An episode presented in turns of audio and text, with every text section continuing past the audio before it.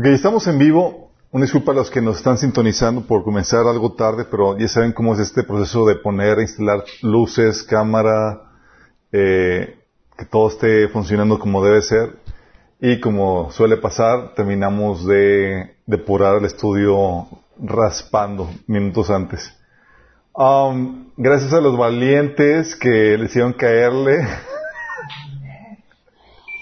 Se la bañan. Ok, sí, hay gente que, decidió eh, visitarnos y pues obviamente nuestra casa está abierta. Um, no importa que, pongan en riesgo mi familia. no, no sabemos que tenemos la confianza en el Señor. Um, vamos a poner ese tiempo en manos del Señor. Vamos a orar. Amado Padre Celestial, te damos gracias porque podamos reunirnos a pesar de todas las inclemencias, Señor, con el propósito de exaltarte, Señor. Señor, si nos reunimos para trabajar, para hacer otras cosas, cuanto más para, ver asuntos de, de, de ti, Señor, de tu palabra, para alabarte, para exaltarte, Señor. Pedimos, Señor, que tú nos guardes, nos protejas, Señor, de cualquier enfermedad, Padre, y que tú nos guíes en este estudio, Padre. Que hables atrás de mí, cubras cualquier deficiencia, Señor, y que bendigas a las personas que están aquí, que las que nos están sintonizando, Señor puedan ser edificadas y que puedan salir con la información que necesitan para poder, Señor, derribar todas las mentiras del enemigo. En nombre de Jesús. Amén. Ok, esta es la segunda parte de la sesión de, de la Iglesia Católica Romana. Eh, si no viste la primera sesión, please, está publicado. Ya actualicé el playlist, ya no está la, el, play, playlist de, del estudio anterior. Pero estuvimos platicando la sesión anterior acerca de todos los frutos de la Iglesia Católica Romana. Y algunos salieron así en estado de shock. ¿Algunos sabían de aquí qué onda con, eso? ¿Tenían alguna noción de la historia en ese sentido? Más o menos. No tan, tan, tan descarado el asunto. Ok. Bueno, platicamos eso y no nos metimos en nada que ver con, con asuntos de doctrina. Eh, es lo que vamos a ver el día de hoy. Pero ¿por qué hicimos eso? Porque Jesús nos dijo que una forma de detectar a los falsos profetas o a los falsos maestros es por el fruto. Y nos enseñó en Mateo 7 que un buen árbol no puede dar mal fruto. Y un árbol malo no puede dar fruto bueno.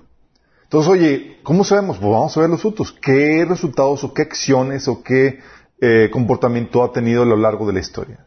Vimos que eh, nos encontramos con una iglesia cuyos líderes se han caracterizado por el fraude, la inmoralidad sexual, el robo, el soborno, el homicidio, el abuso de poder, la avaricia, la comercialización de la fe, la institución de tortura, la condena de la libertad de expresión y la lectura de la Biblia, de iniciar guerras y eliminar cualquier grupo religioso disidente, así como proteger a pedófilos y violadores. Entonces eso dices, oh my goodness. Oye, ¿las demás iglesias cristianas o evangélicas son unas peritas en, en, en dulce? No. No, pero hay de grados a grados. Obviamente hay fallas. Y algo que con lo que debemos poner esto en relieve no es eh, que una iglesia esté más que otra, sino que obviamente hay grados, sí, hay de pecados a pecados. De hecho, tenemos un estudio acerca de eso. Pero que cuando tratas de defender a una institución, a un líder, vas a salir perdiendo. Porque lo único que, es, de, es de, que podemos defender con toda la confianza y con toda libertad no es una religión, no es una denominación, no es una iglesia en particular, sino la Biblia y nuestro Señor Jesús.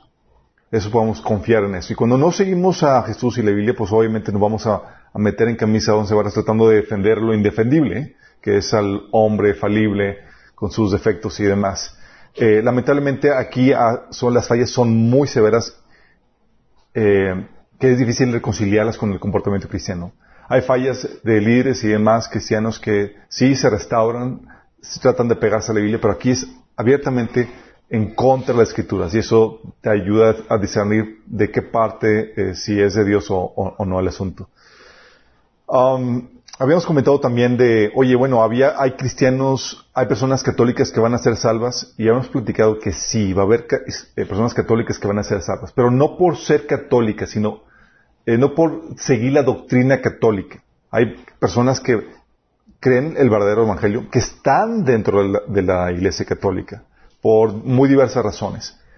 Eh, entonces vas a toparte que, aunque son nominalmente católicos, no profesan la doctrina católica. Y ahorita vamos a ver qué onda con, esto.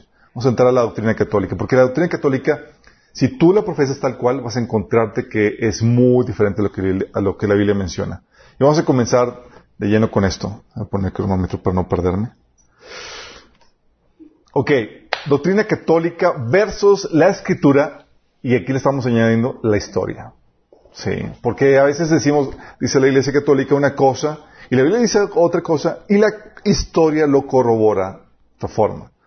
Vamos a comenzar con el tema de la salvación. La salvación, dentro del catolicismo romano, ¿cómo es?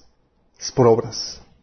No es cierto, no es por obras, sí es por obras. El concilio de Trento, en el canon 9, dice, si alguno dijere que el pecador se justifique con solo la fe, entendiendo que no se requiere otra cosa alguna que coopere a conseguir la gracia de la justificación y que de ningún modo es necesario que se prepare y disponga con el movimiento de su voluntad, sea maldito, o sea, anatema. O sea, si tú crees en salvación por fe, maldito. ¿Cuántos malditos hay aquí de a la Iglesia Católica? También el concilio, en el canon 14 eh, del concilio de Trento dice, si alguno dijere que el hombre queda absuelto de los pecados y se justifica precisamente porque cree con certidumbre que está absuelto y justificado, o que ninguno lo está verdaderamente sino el que cree que lo está, y que con solo esta creencia queda perfecta la absolución y justificación, sea anatema, o sea maldito. Wow, concilio de Trento.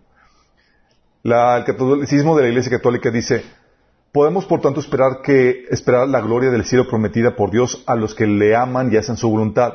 En toda circunstancia, cada uno debe esperar con la gracia de Dios, perseverar hasta el fin y obtener el gozo del cielo como eterna recompensa de Dios por las obras buenas realizadas con la gracia de Cristo. Entonces dice que eh, la, recompensa eterna es por las buenas obras realizadas. Es una recompensa, chicos, por las buenas obras.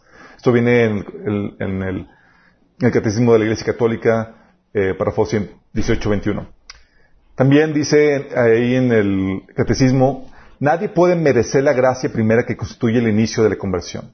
Bajo la moción del Espíritu Santo podemos merecer en favor nuestro y de los demás todas las gracias útiles para llegar a la vida eterna, como también los necesarios bienes temporales. Entonces podemos merecer con las buenas obras la gracia para la vida eterna. También Bonifacio III, de 1294 al 303, en su célebre bula Unam Sanctum, Sanctam, es un papa de ese, de ese periodo, en su bula Unam Sanctam dijo, declaramos, afirmamos, definimos y pronunciamos que es de todo necesario para la salvación de toda criatura humana que esté sujeta al pontífice romano. Si no, si no fuego, órale. ¿Qué tal chicos? La teología católica romana establece que la gracia de Dios es obtenida a través del bautismo y es infundida dentro de la persona a través del Espíritu Santo. Esto entonces capacita a la persona a realizar buenas obras, las cuales son recompensadas con el cielo. ¿Vamos viendo la, la situación? Por eso, dentro de la Iglesia Católica, los sacramentos son necesarios como ese componente que tienes que realizar para obtener el cielo. Aún así, aunque hayas, ah, realices todas esas buenas obras y esos sacramentos, nunca podrás estar seguro de que irás al cielo, de acuerdo a la Iglesia Católica. No puedes estar, tener esa certeza. Heavy. O sea, pues, por más que, hagas todo eso. Y menciona aquí la Iglesia Católica que la gracia se debe de ganar con buenas obras. La gracia debe ganarse con buenas obras. Tienes que cumplir con los sacramentos de la Iglesia para poder recibir la gracia y los méritos de Cristo y todos los santos. Y también menciona que se puede comprar las famosas indulgencias. Se puede comprar con dinero o con acciones. Indulgencias nos referimos a, eh, se refiere a la Iglesia Católica la remisión del castigo temporal en esta vida o en el purgatorio. Entonces te puede remitir el castigo. Es decir, una remisión del castigo del pecado. Puede ser parcial o plenaria. Según la enseñanza romanista, el purgatorio se parece bastante al infierno. Solamente que no dura tanto pero todos tienen que pasar por él. Pero el Papa reclamaba tener la potestad de disminuir estos sufrimientos o remitirlos del todo como prerrogativa exclusiva suya. Si el Papa dice, te sacamos, te sacamos, órale. Oye, pues un favorcito, no, no, cállale, órale. Eh, en el nuevo catecismo de Joseph Baltimore, publicado en 1969, dice, una indulgencia por cinco años, una indulgencia plenaria en las condiciones usuales, provee esta, prevé esta oración a quien la recite diariamente por un mes. Hablando de que si tú recitabas una oración por un mes va a tener, vas a tener indulgencia eh, por parte, así es, plenaria, sí, por cinco años. Órale. Sí. Obviamente hablando de términos de purgatorio, cinco años es cinco años de, sufrimiento menos, genial. El método de purificación, también la Iglesia Católica lo maneja por otros medios, es decir, por penitencias y por el purgatorio. Oye, quiero purificarme, ¿qué tienes que hacer? Tienes que hacer penitencias. Sí, pues obvio. Y el purgatorio. Dice el, Catecismo de la Iglesia Católica en el párrafo 14 del 46, Cristo instituyó el sacramento de la penitencia a favor de todos los miembros pecadores de la Iglesia, ante todo para los que después del bautismo hayan caído en el pecado grave y así hayan perdido la gracia bautismal y lesionando la comunión eclesial. El sacramento de la penitencia ofrece a estos una nueva posibilidad de convertirse y de recuperar la gracia de la justificación. Los padres de la Iglesia presentan este sacramento como la segunda tabla de salvación después del naufragio, que es la pérdida de la gracia. O sea, si tú naufragaste y si tú cometiste un pecado mortal, la penitencia es lo que necesitas para pagar ese pecado. El Concilio de Trento, en el sesión 4, dice, fue entonces necesaria la penitencia en todos, en todos tiempos para conseguir la gracia y justificación a todos los hombres que hubiesen incurrido en la mancha de algún pecado mortal. Entonces la penitencia requerida, chicos, ¿cómo andan de penitencia? Los actos de penitencia pueden, varían. Para algunos de ellos, algunos de ellos son oraciones, rezar el rosario, leer las escrituras, decir un, número de Padres Nuestros, o Dios te salve María, o sea, o el alba de María, o hacer buenas obras, o ayuno, u otras cosas. ¿Alguien de aquí se acuerda cuando fue católico que se iba al confesionario? ¿Y qué, le decían? La penitencia te declaraban, oye, a cinco Padres Nuestros y dos Aves Marías. Y ahí vas y tenías que Tenías que hacer eso. Obviamente para algunos de aquí que no son de, que son de bolengo cristiano, yo no estaba en qué onda con eso. Para toda la raza normal, que tenemos un trasfondo, trasfondo católico, era normal estar haciendo los actos de penitencia con oraciones que hacíamos para pagar los pecados que, habíamos cometido. También, para la Iglesia Católica, el ministerio de la Iglesia y la cooperación de los santos es necesario para para añadirle a lo que necesitas para la salvación. Dice el, Catecismo de la Iglesia Católica en el párrafo 1477, dice, pertenecen igualmente a ese tesoro el precio verdaderamente inmenso, inconmensurable y siempre nuevo que tiene ante Dios las oraciones y las buenas obras de la bienaventurada Virgen María y de todos los santos que se santificaron por la gracia de Cristo, siguiendo sus pasos y realizaron una obra agradable al Padre, de, tal, de manera que trabajando en su propia salvación, cooperaron igualmente a la salvación de sus hermanos en la unidad del cuerpo, del, cuerpo místico. O sea, las, buenas obras y la oración de María y todos los santos son requeridas también para tu salvación. Ah, el tesoro de la iglesia, continúa, es un almacén de méritos que ha sido adquirido por por el sacrificio de Cristo y las oraciones y las buenas obras de la Virgen María y todos los santos. Esta reserva, de mérito es tomada y aplicada al católico romano a través de la Iglesia eh, católico romana para que su futuro tiempo de castigo sea reducido. Así esencialmente tenemos un sistema donde los méritos son dispensados a través de los sacramentos católicos romanos y el sacerdocio. ¿Qué méritos? Los de la Virgen, los de los santos y todo eso, porque tú más no tienes los suficientes méritos. Entonces se requieren tus buenas obras, las buenas obras de otros, y demás para que puedas tú obtener la salvación y aún así no puedes estar seguro. Entonces, para el católico es por las buenas obras. Y si tú crees que es por fe, ¿te acuerdas la católica? Eh, la iglesia católica romana, el concilio de Trento, eres maldito. Voytelas. La Biblia, en cambio, te dice que la salvación es por fe de principio a fin. Romanos 3:20 dice, por tanto nadie será justificado en presencia de Dios por hacer las obras que exige la ley. Más bien, mediante la ley cobramos conciencia del pecado. ¿Qué dice claramente? Las, las obras de la ley, o sea, mientras tus buenas obras, alguien será justificado, dice, nadie. Romanos 3:26 dice, pero en tanto, pero en el tiempo presente ha ofrecido Jesucristo, Dios ha ofrecido sacrificio para manifestar su justicia. De modo, de este modo Dios es justo y a la vez el que justifica a los que tienen fe en Jesús. Entonces, Somos justificados por la fe en Jesús. Ahí en ese, en ese mismo capítulo, versículo 28 dice, porque sostenemos que todos somos, somos justificados por la fe y no por las obras que la ley exige. Fíjate cómo dice, es por la fe y no por las obras. Así no, así, claro. Romanos 4, del 2 al 5 dice, ahora bien, cuando alguien trabaja, se le toma en cuenta el salario como un favor, no como un favor, sino como una deuda. Sin embargo, al que no trabaja, sino que cree en el que justifica el malvado, se le toma en cuenta la fe como, como justicia. O sea, es algo que, que es un regalo, porque no trabajaste por él.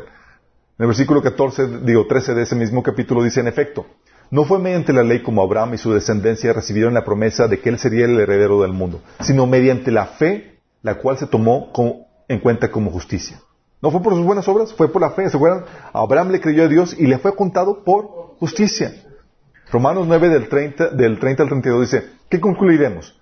Pues que los gentiles que no buscaban la justicia la han alcanzado. Me refiero a la justicia que es por fe. En cambio Israel, que iba en busca de una ley que le diera justicia, no ha alcanzado esa justicia. ¿Por qué no? Porque no la buscaron mediante la fe, sino mediante las obras. Como si fuera posible alcanzarla así. Por eso tropezaron con la piedra de tropiezo. ¿Sí más claro? O sea, Israel, ¿por qué no alcanzó la obra? Porque quiso hacerlo con sus buenas obras. Y con eso... Romanos 10, 4 dice, de hecho, Cristo es el fin de la ley para todo aquel que, para todo el que cree, reciba la justicia. Romanos 11 del 5 al 6 dice, en realidad Abraham hubiera sido justificado por las obras. Si hubiera sido justificado por las obras, habría tenido de qué jactarse, pero no delante de Dios. Pues, ¿qué dice la Escritura? Le creyó Abraham a Dios y éste se le tomó en cuenta como justicia. Así también la ley en la actualidad, hay, hay en la actualidad un remanente escogido por gracia. Y si es por gracia, ya no es por obras, porque en tal caso la gracia ya no sería gracia. Tiene sentido, ¿no? Y dice actual que dice que la gracia es por obras. Gálatas 2.16 dice, sin embargo, al reconocer que nadie es justificado por las obras que demanda la ley, sino por la fe en Jesucristo, tenemos nosotros, también nosotros hemos puesto nuestra fe en Cristo Jesús para ser justificados por la fe en Él y no por las obras de la ley, porque por estas nadie será justificado. Es pura Biblia lo que estamos leyendo. Gálatas 3.11 dice, ahora bien, es evidente que por la ley nadie es justificado delante de Dios, porque el justo vivirá por la fe. Efesios 2 del 8.9 porque por gracia ustedes han sido salvados mediante la fe. Esto no, es, esto no procede de ustedes, sino que es el regalo de Dios, no por obras, para que nadie se jacte. Filipenses 3, eh, 1 del 3 al 4 dice, y quiero encontrarme unido, digo 3 del versículo 9 dice, quiero encontrarme unido a Él. No quiero mi propia justicia que procede de la ley, sino la que se obtiene mediante la fe en Cristo. La justicia que procede de Dios basada en la fe. Tito 3, 4, 3 del 4 al 7 dice, pero cuando se manifestaron la bondad y el amor de Dios, eh, nuestro Salvador, Él nos salvó, no por nuestras propias obras de justicia, sino por su misericordia. Nos salvó mediante el lavamiento de la regeneración y de la renovación por el Espíritu Santo, el cual fue derramado abundantemente sobre nosotros por medio de Cristo Jesús, nuestro Salvador. Así lo hizo para que, justificados por su gracia, llegáramos a ser herederos que abrigan la esperanza de recibir vida eterna. ¿Te das cuenta? O sea, no, es uno o dos pasajes que habla de que las salvaciones por fe y no por obras. Son un montón. Y, no estoy, solamente citando algunos. Y si tratas de justificarte con las buenas obras, dice la Biblia que caes de la gracia y estás bajo maldición. Gálatas 3.10 dice, todos los que viven por las obras que demanda la ley están bajo maldición, porque está escrito, Maldito es quien no practique fielmente todo lo que está escrito en el libro de la ley. ¿Y hay alguien que no practica fielmente todo lo que está escrito en el libro de la ley? Todos. Gálatas 5.4 dice, aquellos de entre ustedes que tratan de ser justificados por la ley han roto con Cristo, han caído de la gracia. Y está hablando Pablo a Gálatas, a creyentes en Cristo Jesús que querían justificarse con la fe en Jesús y las buenas obras. Y Pablo está diciendo, ¿quieres justificarte también con tus buenas obras? Y no por la fe sola, has roto con Cristo y has caído de la gracia. Si tratas, de hecho, de justificarte con la fe, eh, si tratas de justificarte con la fe más las buenas obras, dice Gálatas 3, del 1 al 3. Gálatas torpes. ¿Quién los ha hechizado ustedes antes ante quienes Jesucristo crucificado ha sido presentado tan claramente? Solo quiero que me respondan esto. ¿Recibieron el Espíritu por las obras que demanda la ley o por la fe con que recibieron el mensaje? ¿Tan torpes son? Después de haber comenzado con el Espíritu, ¿pretenden ahora perfeccionarse con esfuerzos humanos? Estas versiones contemporáneas te lo ponen muy claro, ¿no? Y no solamente eso, sino que quieres justificarte con la fe de Jesús y las buenas obras. Cuando haces eso, denigras el sacrificio de Jesús porque estás diciendo, Jesús lo que hiciste no, no fue suficiente. Dice Galatas 2.21, no desecho la gracia de Dios, pues si por la ley fuese la justicia, entonces por demás murió Cristo. O sea, está diciendo, Señor, invalidas el sacrificio de Jesús. Está diciendo, no fue suficiente. O sea, te faltó un poquito más de sufrimiento de, obra. Y pues esas tengo que ponerlas Dios, Señor. ¿Y qué dice la Biblia de las indulgencias? ¿También habla de las indulgencias? Oye, pero pues el, ofrecer dinero por, por regalo de, que Dios da, pues no, no, no era de los tiempos bíblicos. Hay un episodio donde habla acerca de eso. Hechos 8 del 18 al 22. ¿Se acuerdan cuando este Felipe estaba haciendo milagros en Samaria y había un ex brujo que se convirtió y vio eh, eh, que, los apóstoles estaban eh, derramando el espíritu, repartiendo el espíritu con la imposición de manos? Dice, cuando Simón vio que el espíritu se recibe cuando los apóstoles imponían sus manos sobre la gente, les ofreció dinero para comprar ese poder. Era una pequeña ofrenda. ¿Sí? Quiero pactar para que el Señor me dé.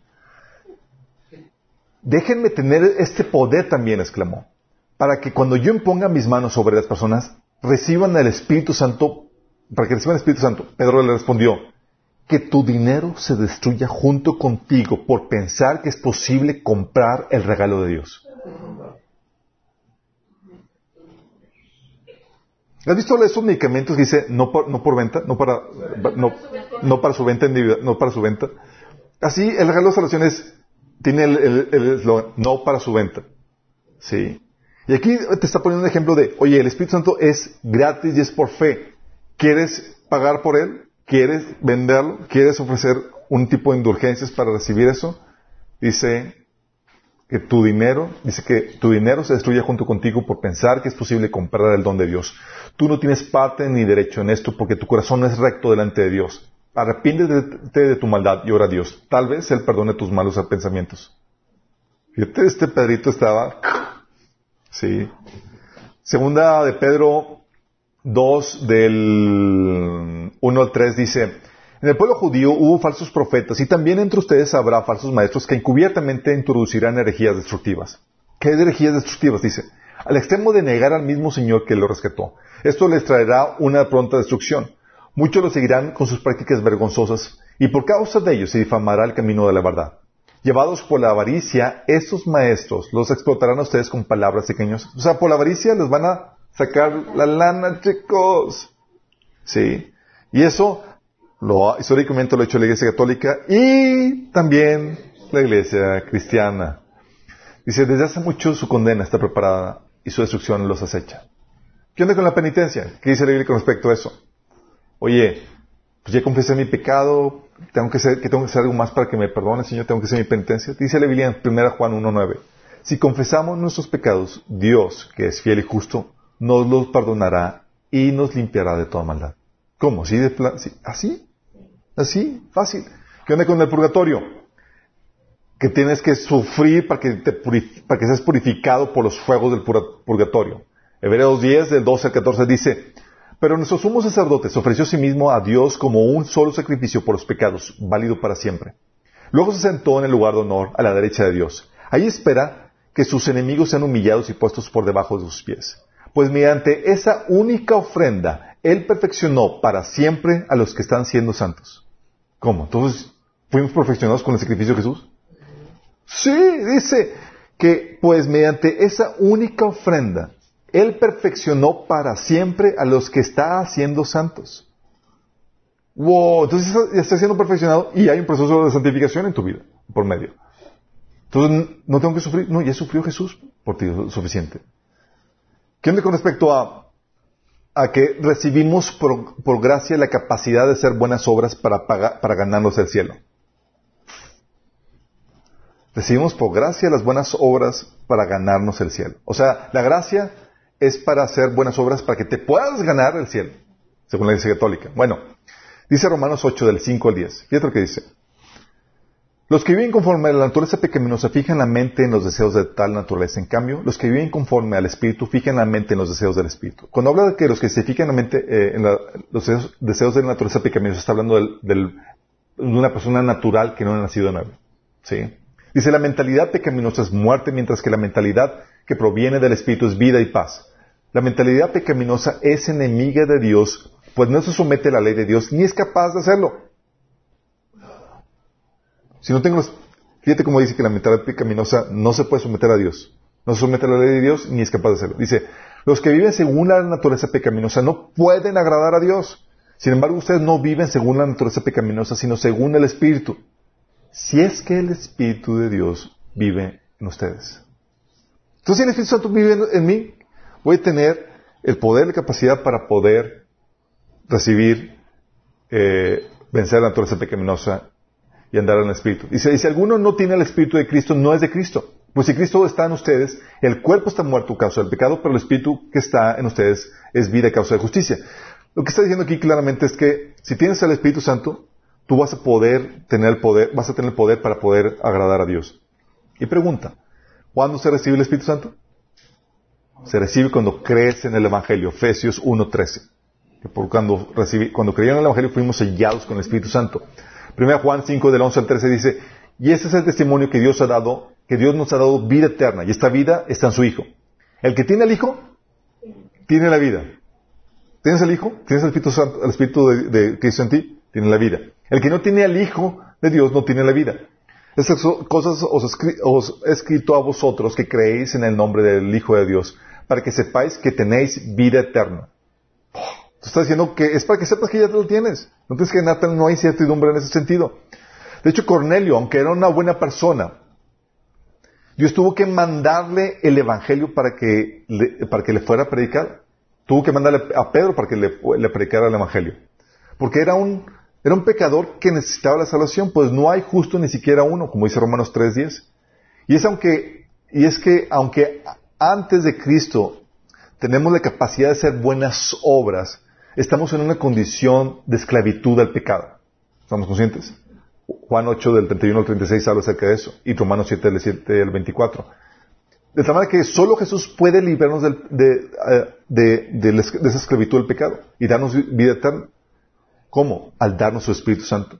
Jesús dijo que si el Hijo los liberara, realmente serán libres. ¿Y cómo, cómo nos hace libres? Por, al darnos el Espíritu Santo. Entonces comenzamos como niños espirituales, personas todavía carnales, como dice 1 Corintios 3, pero conforme vamos madurando espiritualmente, vamos obteniendo más y más libertad sobre el pecado. Y este proceso de santificación es en el que el Espíritu nos enrola. Pero porque ya eres salvo. Es como consecuencia de la salvación y del operar del Espíritu Santo que recibiste por esa salvación. Sin eso no puedes hacerlo. Entonces, con respecto, ¿y qué, con, con respecto a que la gracia se gana con buenas obras? La gracia se gana con buenas obras. Romanos 12, lo pone muy claro. Dice, y si por gracia ya no es por obras. De otra manera, la gracia ya no sería gracia. Entonces, la gracia, chicos, es un regalo, no es por obras. Son antitéticas. Dice, y si por obras ya no es gracia, de otra manera la obra ya no sería, ya no es obra. O sea, te está hablando, no se mezclan estas dos cosas. O es por obras o es por gracia. No puedes decir, es que recibo que es, eh, la, recibo la gracia para hacer buenas obras para ganarme el cielo. No, no, no. O es, recibes el cielo por gracia, la vida eterna por gracia, o recibes por obras. No se puede. No puedes ganar el cielo eh, por gracia. Romanos 12.6 dice, y como es mediante la bondad de Dios, entonces no es por medio de buenas acciones, pues en ese caso la gracia de Dios no sería lo que realmente es, gratuita e inmerecida. Esta es la versión nueva traducción viviente. Históricamente, chicos, ¿se acuerdan el, episodio de las indulgencias con Lutero? Fue ese asunto de cómo se gana la salvación, lo que, lo que ocasionó la, la fractura eh, el cisma dentro de la Iglesia Católica con el movimiento de reforma. Fue lo que ocasionó el rompimiento de Lutero con Roma, eh, este asunto de la venta de las indulgencias por Juan Tetzel. ¿Se acuerdan? Esto comenzó con los papas Pascual I, 817 al 824, y Juan eh, 8, del 872 al 82. Las indulgencias penales resultaron sumamente lucrativas, chicos, y pronto estaban en uso general en la iglesia. Se ofrecían como aliciente a las cruzadas y en las guerras contra los herejes o contra algún rey a quien el Papa quería castigar. A los inquisidores, quienes traían la leña para quemar un hereje o una indulgencia. A los eh, a quienes hacían peregrinación a Roma o para promover cualquier empresa pública o privada del Papa o a cambio de dinero, la indulgencia. El Papa Sixto IV de 1476 fue el primero en aplicarlas a las almas ya en el purgatorio. Eh, eh, para él las indulgencias, por eso las indulgencias se contrataban al por mayor. y luego todavía para su reventa. Esto de, vender el privilegio, de, esto era prácticamente vender el privilegio de pecar. Y eso llegó a ser una de las principales fuentes de las rentas papales. ¿Sí? En 1517 Juan Tetzel recorría Alemania vendiendo certificados firmados por el Papa que ofrecían a los compradores y a sus amigos el perdón de todo pecado sin confesión, arrepentimiento, penitencia ni absolución sacerdotal. Decía decían al pueblo, tan pronto como vuestro dinero suene en el cofre, las almas de vuestros amigos se elevarán al purgatorio del cielo. Del purgatorio del cielo. Esto horrorizó a Lutero y fue lo causante del cisma de la Iglesia Católica con la protestante. ¿Vamos? ¿Qué onda con respecto a la autoridad de las escrituras? Para el catolicismo, ¿cómo considera la autoridad de las escrituras? Bueno, para la Iglesia Católica es las escrituras, sí, tiene una autoridad, pero no es la única fuente de autoridad. Al mismo nivel está la tradición y el magisterio. Es decir, la autoridad de la iglesia y la tradición se eleva al mismo nivel que la Biblia. El catecismo de la iglesia católica, en el párrafo 88, dice, el magisterio de la iglesia ejerce plenamente autoridad que tiene, de, que tiene de Cristo cuando define dogmas, es decir, cuando propone de una forma que obliga al pueblo, cristiano una, a una adhesión irrevocable de fe, verdades contenidas de la revelación divina, o también cuando propone de manera definitiva verdades que tienen con ella un vínculo necesario. Hablando de que el magisterio, porque es magisterio, lo que diga tiene ese, esa autoridad. Ah, también menciona la Iglesia Católica la santa tradición, la Sagrada Escritura y el magisterio de la Iglesia, según el plan prudente de Dios, están unidos y ligados, de modo que ninguno puede subsistir sin nosotros. Los tres, cada uno según su carácter y bajo la acción del único Espíritu Santo, contribuyen eficazmente a la salvación de las almas. Los tres, chicos. Sí. Concilio Vaticano II dice, la Iglesia Católica Romana no obtiene la certanía, la certanía de toda la verdad revelada solo de las Sagradas Escrituras, pero las Escrituras y la tradición deben ser aceptadas y honradas con sentimientos de devoción y reverencia por igual. ¿Y qué cree? La Iglesia es la única que tiene la autoridad para interpretar las Escrituras. El Catecismo de la Iglesia Católica, para Fosian, dice, el oficio de interpretar auténticamente la palabra de Dios ha sido confiado únicamente al magisterio de la Iglesia, al Papa y a los obispos en comunión con él. ¿Vamos? Y según la Biblia, solo las escrituras. De hecho, con respecto a la tradición, tienes pasajes tan fuertes como Marcos 7, les dice al 8, donde Jesús le decía al pueblo que también, igual que la Iglesia Católica, los judíos tenían el Torah y el Talmud. El Torah eran las escrituras y el Talmud era toda la tradición de los rabinos y los comentarios y toda la cosa. Y tenían la misma autoridad hasta el punto que cuando veían los, los rabinos a los, a los, a los discípulos que no guardaban las reglas del Talmud, decían, mira Jesús, está comiendo sin lavarse las manos. ¿Y, ¿Y sabes dónde venía eso? En el Talmud. Estaban violando lo que consideraban igualmente de reverente que, la iglesia, que, las escrituras. ¿sí?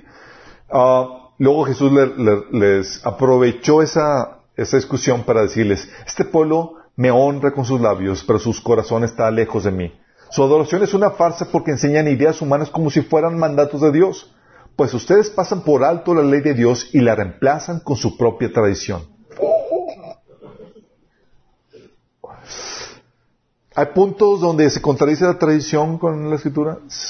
Es cuestión de que lees una leída a la escritura para que puedas darte todos los puntos donde se contradicen. De hecho, aún la iglesia cristiana tenemos tradiciones que no sabemos de dónde sacamos, que, que ves la base escritural y dices, y esto no viene. Sí, en serio. Hay muchas prácticas. ¿Por qué? Porque acuérdense que la reforma es una reforma constante que va avanzando a lo largo de nuestra vida y a lo largo de la historia en la iglesia de Cristo. Y con respecto a la autoridad de los líderes de la iglesia, ¿qué dice la Biblia? O sea, ¿la autoridad de los líderes de la iglesia tiene el mismo nivel de autoridad que las escrituras? No. Ah, Oye, si lo dijo Pablo, ¿es autoritario o no? ¿Pedro? ¿No? ¿Sí?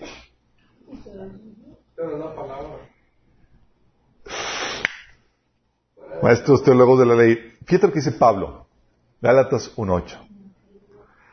Pero aún si alguno de nosotros, ¿quiénes son nosotros? Los apóstoles, o un ángel del cielo, les predica un evangelio distinto del que les hemos predicado, que caiga bajo maldición. Te está diciendo, o sea, lo que ya se le enseñó está sellado, y si hay desviación a la enseñanza del Nuevo Testamento, aunque sea apóstol, aunque sea yo mismo, está bajo maldición. Estás diciendo, la escritura está por encima del título de posesión de, los líderes de la iglesia. ¡Qué fuerte! Estás enseñando que, oye, debo de, conocer las escrituras para saber que, oye, que Pablo no se me está desviando.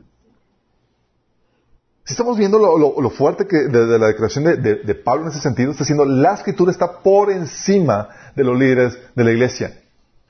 ¿Y qué onda con respecto al, añadir algo a las escrituras? Porque algo que enseña la Biblia es que es solo la Biblia. Y fíjate lo que dice con respecto a, solo, a la escritura. Deuteronomio 4.2. Dice, no añadiréis, no añadiréis a la palabra que yo os mando, ni disminuiréis de ella para que guardéis los mandamientos de Jehová vuestro Dios que yo os ordeno. O sea, no le añadas ni le disminuyas a la revelación, a las enseñanzas de las escrituras. Luego repite en Deuteronomio 12:32, dice, cuidarás de hacer todo lo que yo te mando, no añadirás a ello, ni de ello quitarás. Proverbios 36 también lo repite, no añadas a sus palabras para que no te reprendan y seas hallado mentiroso. O sea, nada de añadir, nada de quitar. Luego lo repite en Apocalipsis 22 del 18 al 19, aplicando el mismo principio. Yo testifico a todo aquel que oye las palabras de la profecía de este libro, si alguno añade a estas, estas cosas, Dios traerá sobre él las plagas que están escritas en este libro. Y si alguno quitare de las palabras de este libro, de esta profecía, Dios quitará de su parte del libro de la vida y de la santa ciudad y de las cosas que están escritas en este libro. Y hay gente dice, ah, aquí está hablando de, Apocalipsis solamente. Apocalipsis, chicos. Pero te está dando, te, te cité Proverbios, te cité Deuteronomio, te cité varios pasajes de Deuteronomio donde el principio es a toda la escritura. ¿Sí? ¿Qué onda con respecto a que la Iglesia Católica tiene el monopolio de la interpretación? ¿Qué dice la Biblia al respecto?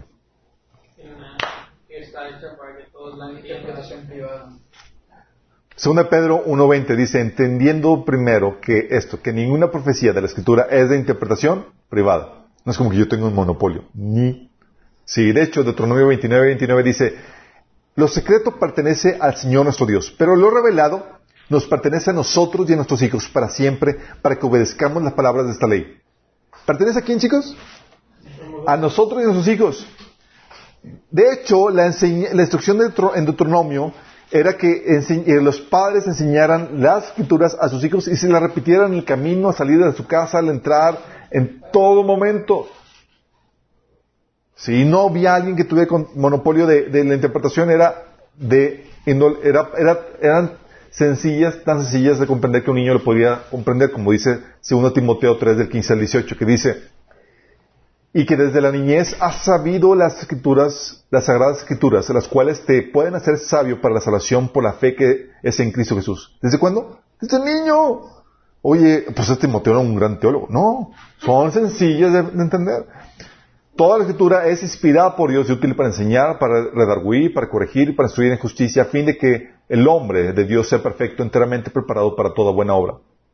Hechos 17, del 10 al 11, te habla de la actitud de los, de los judíos de Berea con respecto a los apóstoles. Dice, inmediatamente los hermanos enviaron a Pablo y a Silas hasta Berea. Y ellos, habiendo llegado, entraron en la sinagoga de los judíos. Y estos eran más nobles que los, de, que los que estaban en Tesalónica, pues recibieron la palabra con toda solicitud, escudriñando cada día las escrituras para ver si estas cosas eran así como Pablo les predicaba. ¡Wow! O sea, estaban, oye, vamos a checar que vengan las escrituras. Oye, pero ustedes qué capacidad tienen de interpretar? Sabían que eran dados para ellos y que tenían la capacidad para poderlo entender. Acuérdense que Pablo, las cartas del Nuevo Testamento y demás eran para gente, como dice, como dice Pablo en 1 Corintios capítulo 1, que no muchos eran eh, sabios, no muchos eran de abolengo, ni de, eran gente común, era gente de vulgo. Galatas 1 del 8 9 dice, pero aun si alguno de nosotros, un ángel del cielo, les predica un evangelio distinto del que hemos predicado, que caiga, caiga, bajo maldición. Como ya lo hemos dicho, ahora lo repito, si alguien les anda predicando un evangelio distinto del que, del que recibieron, que caiga bajo maldición. Te está diciendo que está en ti la responsabilidad de discernir lo correcto y lo incorrecto. No en el líder. En ti. Para eso requieres conocimiento de la escritura, lo que la Biblia te enseña. Históricamente, chicos, fue a partir del siglo IV que se empezó a corromper esto y se agravó eh, durante el medievo gracias a la ignorancia de la gente. Porque ya, que el mayor tiempo de, el mayor número de ignorancia o la mayor ignorancia se dio durante el medievo, la gente ya no sabía leer. Luego más cuando, oye, el latín ya no estaba en vigencia y las, y las misas se daban en, en latín, la gente no entendía nada, salían ceros. Culto a María y a los santos. Uh, culto a María a los santos. Sos. Para el catolicismo, chicos, hay varias hay varias formas de veneración.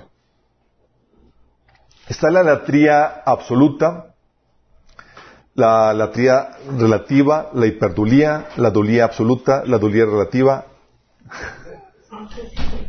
¿Qué es eso? Ok, déjame explicarte. Sí, o sea, son nuevos, nuevos términos no bíblicos aplicados para tratar de justificar una práctica que la Biblia condena. ¿Vamos? La tría absoluta es el culto dado solamente a Dios, el Padre, al Hijo y al Espíritu Santo. Lo que llamaríamos adoración. La tría relativa es el culto dado a imágenes y reliquias de Dios. Una imagen de Dios, de Jesús, que hoy te postas ante la imagen y demás, como es de Dios, está bien, está permitido, eh, de la Iglesia Católica. La tría, eh, la hiperdulía es el culto a la Santísima Virgen.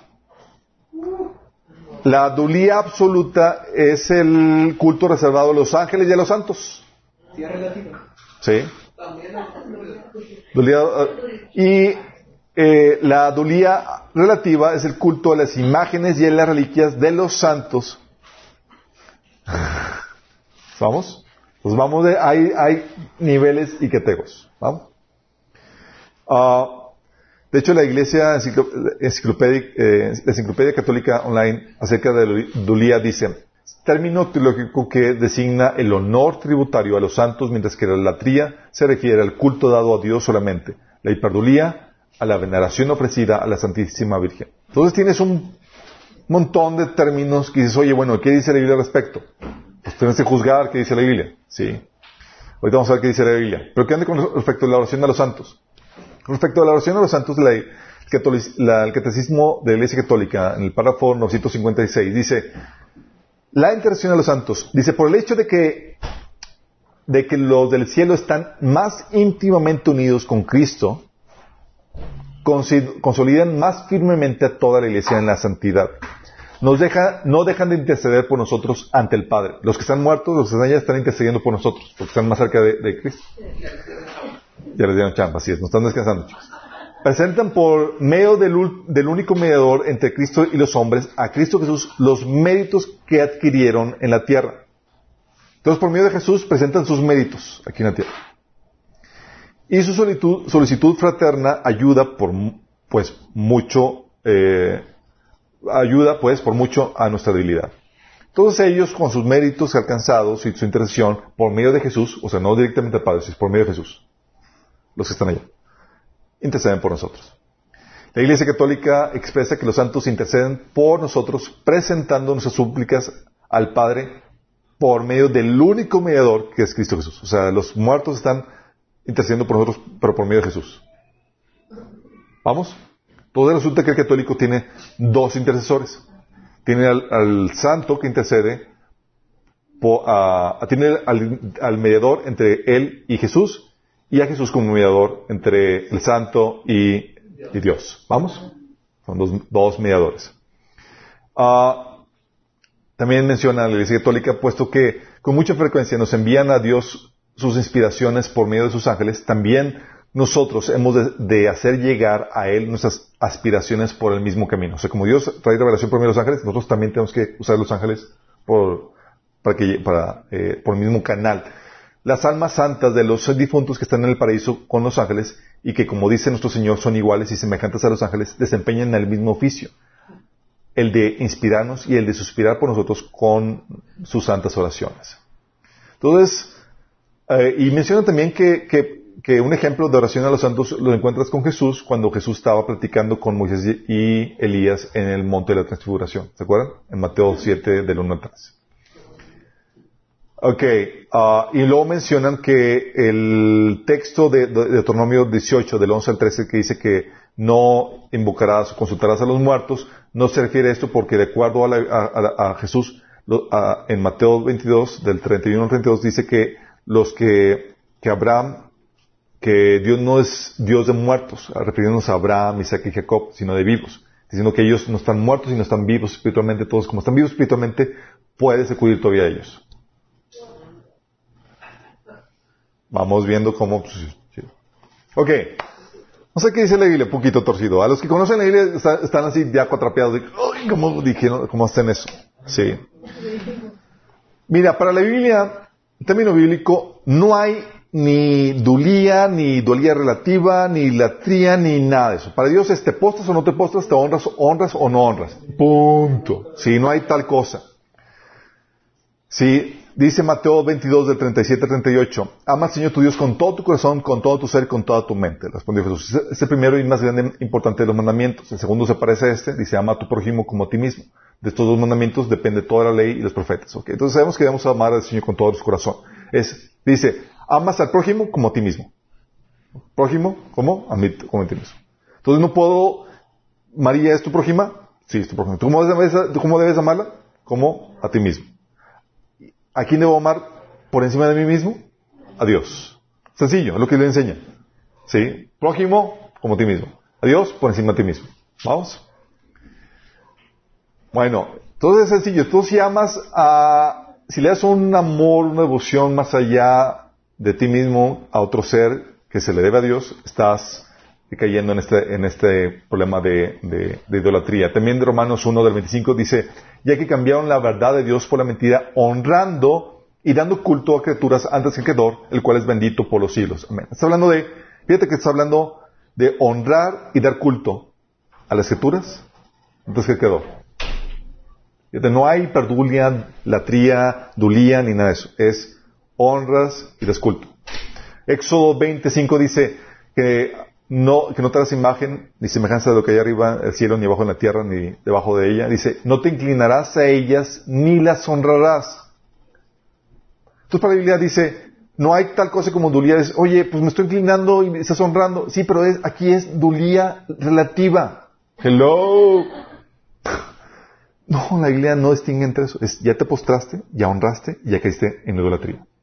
Punto Éxodo 25. No hay distinciones en eso. Y menciona no te inclinarás a ellas ni les honrarás porque yo soy Jehová tu Dios fuerte y celoso que visito la maldad sobre los padres y los hijos hasta la tercera y cuarta generación de los que me aborrecen. Donde, llámale como le llames, Señor.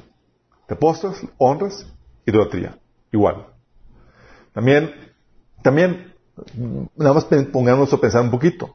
Si postrarse ante alguien, de acuerdo a la Biblia, en los pasajes que hemos leído, es el acto de adoración y veneración dado a Dios, como dice el Éxodo 5, que solamente a ti ustedes de postrar, y se 45, 23 y 1 Reyes 18, 19, era nada más que más postrarse, era un acto ya supremo de oración, al punto de ser rechazado por los verdaderos, siervos de Dios, hombres o ángeles. ¿Se acuerdan cuando en Hechos 10 este Cornelio se postró ante Pedro? ¿Qué le dijo? Oh, sí, es, una es, es, una dulia relativa. Sí, pues digo, no, no, no estaba haciendo nada eso. No estaba no, le dijo, párate, soy un hombre igual que tú. Y lo levantó. ¿Se acuerdan cuando se postró ante el ángel? Juan. Y el ángel dijo, ah, pues sí, pues sí, me lo merezco. No, era, hey, soy un siervo igual que tú. Eh, en Apocalipsis 19, 10 y Apocalipsis 20, 22, 8. Entonces era rechazado por los verdaderos hombres de Dios, hombres o ángeles, pero ¿sabes qué? Era codiciado ese acto de postrarse. Era codiciado por Satanás. Mateo 5, 4 del, 8 al 5, del 8 al 9, perdón, y de Daniel 3 del 5 al 6, cuando ¿Por qué, por qué no, por qué fueron mandados los, los amigos de Daniel al, al, al, al horno de fuego? Por no quererse postrar. Ellos no estaban como que, ah, bueno, pues es, es, es dulia relativa. Eso es solamente se puede hacer. No. Pero sin embargo, la Iglesia Católica se fomenta la práctica de honrar y dar culto y postrarse a imágenes, a María, a los santos. Sí. Segunda de Reyes 18.4 habla de cómo Elías quitó los altares paganos, Elías, perdón, eh, Ezequiel, quitó, el rey Ezequiel quitó los altares paganos, destrozó las piedras sagradas y quebró las imágenes de la diosa Cera. Además, destruyó la serpiente de bronce que Moisés había hecho. ¿Había hecho Moisés una serpiente de bronce? Oye, pues era de Dios, en el mandato de Dios. Oye, pues sí. Pero ¿por qué la rechazó? ¿Por qué la tuvo que destruir? Dice, pues los, los israelitas todavía le quemaban incienso. quemar incienso. O sea, le están prendiendo una veladorcita. ¿Y qué onda? ¿Y por eso lo destruyó? ¿Qué acaso este rey no sabía que era una dulia relativa?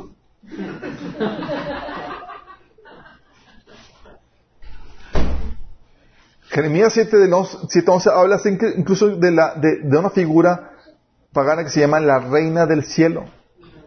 Dice, los hijos recogían leña, los padres encienden el fuego y los demás mujeres amasan la masa para hacer tortas a la reina del cielo y para hacer ofrendas a dioses ajenos para provocarme ira. O sea, una tortita para la diosa, una ofrenda a los muertitos, es Dios dice, me estás provocando ira. Eso no lo haces. Y lo mismo lo menciona en Jeremías 44 del 15 al 27. ¡Órale! ¿Qué dice con la Biblia también con respecto a la oración a los santos fallecidos? La Biblia es muy clara en esto. Deuteronomio 8, del 9 al 13 dice, Cuando entras a la tierra que te da el Señor tu Dios, no imites las costumbres abominables de esa nación. Fíjate, dice, no imites. Nadie entre los tuyos debe sacrificar a su hijo o hija en el fuego, ni practicar adivinación, brujería o hechicería. Ahí vamos bien. Lo comparten muy bien los católicos. No, debe ser, no deben eh, ni hacer conjuros, ni servir de medium, espiritista o ni quien invoque el espíritu de los muertos. Ni quien invoque el espíritu de los muertos. Cualquier que practique estas cosas se hará abominable al Señor y por causa de ellas el Señor tu Dios expulsará de tu presencia a esas naciones. A los ojos del Señor tu Dios serás irreprensible. Entonces te prohíbe invocar a personas que han muerto. Sí, espíritus. O sea, ya no tiene cuerpo. Cuando, cuando no tiene cuerpo, ¿qué es? Espíritu. Y aquí te te prohíbe invocar los espíritus de los muertos. ¿Vamos? ¿Invocar qué es? Es orarle, es hablarles. Eh, me refiero a, invocarlos, a llamarles. llamarles. Éxodo 23, 13 dice, cuando cumplan, dice, cumplan todo lo que se ha ordenado, no invoquen los nombres de otros dioses, jamás lo pronuncien. Porque la regla, tanto en el Antiguo como en el Nuevo es que no podías tú invocar, llamar, orar a nadie que no sea Dios. En otros Testamento se añade a Jesús como una revelación de Dios encarnado.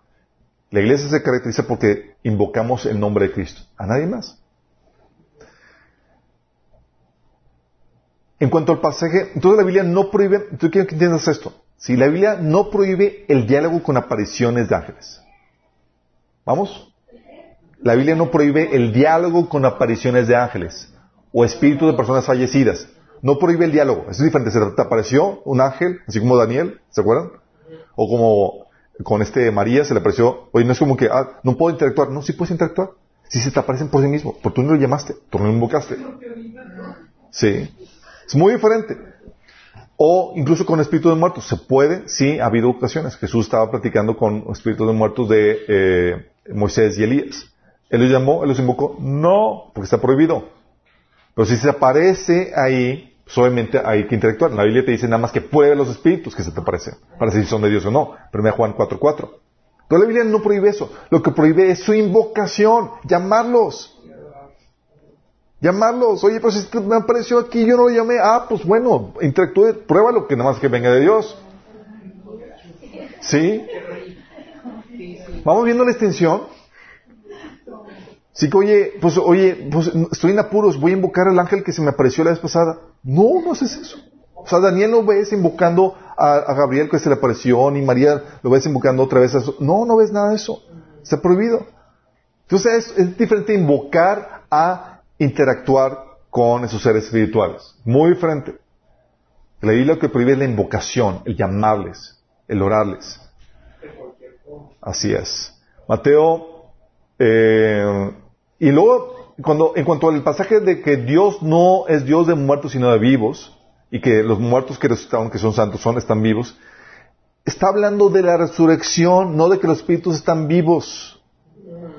Está hablando, en ese pasaje dice, o sea, sacan texto fuera de contexto. Mateo 22, del 29 al 32, el pasaje que utilizan es este. Dice, ustedes están equivocados porque desconocen las escrituras y el poder de Dios. En la resurrección, las personas no se casarán ni se darán en casamiento, sino que serán como los ángeles que están en el cielo. Pero en cuanto a la resurrección de los muertos, ¿no han leído lo que Dios les, les dijo a ustedes? Yo soy el Dios de Abraham, Isaac y Jacob. Él no es Dios de muertos sino de vivos. ¿Qué está hablando? Dice, en cuanto a la resurrección de los muertos, hablando de que sí están muertos ahorita, pero van a resucitar. Está Jesús ahí mismo aclarando en cuanto a la resurrección de los muertos. No significa que estaban resucitados o que estaban vivos. Son de un evento futuro de, de la resurrección de los muertos. Toda la oración a los santos, la problemática con esta práctica es que no solamente es algo que la Biblia prohíbe, porque estás consultando a los muertos, invocando a los muertos, sino que le otorga atributos de omnipresencia y omnisciencia, pues asume que pueden escuchar miles y millones de oraciones de forma simultánea en diferentes partes del mundo. ¿Cómo es eso posible? La única forma posible es que ese poder espiritual sea omnisciente y omnipresente. Al darle dichos atributos lo elevan a la altura de Dios, cometiendo idolatría. ¿Vamos? Históricamente, ah, con respecto a la intercesión ante Dios, ¿Qué dice la Biblia? Con respecto a la intercesión a, Dios, dice Juan 14:6. Jesús le dijo, yo soy el camino, la verdad y la vida. Nadie viene al Padre sino por mí, solamente Jesús. 1 Juan 2.1 dice, mis queridos hijos, les escribo estas cosas para que no pequen, pero si alguno peca, tenemos un abogado. ¿Cuántos? Uno. Un abogado que defiende nuestro caso ante el Padre. ¿Quién es? Jesucristo el justo. Es uno. 1 Timoteo 2.5 dice, porque hay un solo Dios y un solo mediador entre Dios y los hombres, Jesucristo hombre. Aquí los católicos, la Iglesia Católica dice, es que, oye, tú puedes solicitar la intercesión así como solicitas, porque la idea sacan pasajes donde, donde los hermanos intercedemos unos por otros. Sí, bro. La Biblia enseña la intercesión entre vivos. Oye, apóyame en oración, chicos, ¿sí? ya involucras a muertos y pide la oración de muertos, ya caíste en, consultar a los muertos. A vivos pide la oración a vivos. Pablo pedía oración a los, a los cristianos que estaban vivos. ¿Sí? Oye, es que los que están, eh, los que están muertos seguramente están haciendo, mira, ya no sé qué están haciendo. Y la Biblia no menciona. ¿Sí? A lo mejor Dios ahí ah, están preocupados por ti, a lo mejor ni siquiera se acuerdan o están, están ya, sí, eso no, no dice la Biblia, no lo revela. Sí, lo que lo único que revela es que hay un solo mediador y una persona que está intercediendo. Y la función de él, eh, de, interceder es Jesús por nosotros. Es quien intercede, por nosotros.